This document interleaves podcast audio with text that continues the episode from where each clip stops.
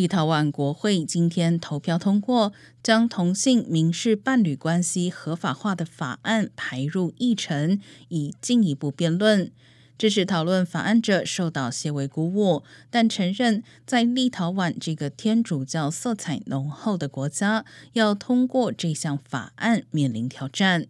二零二一年四月的民调发现，百分之七十的立陶宛成年人反对同性伴侣关系。而三分之四的立陶宛人是天主教徒，国会在二零二一年时曾否决过类似法案。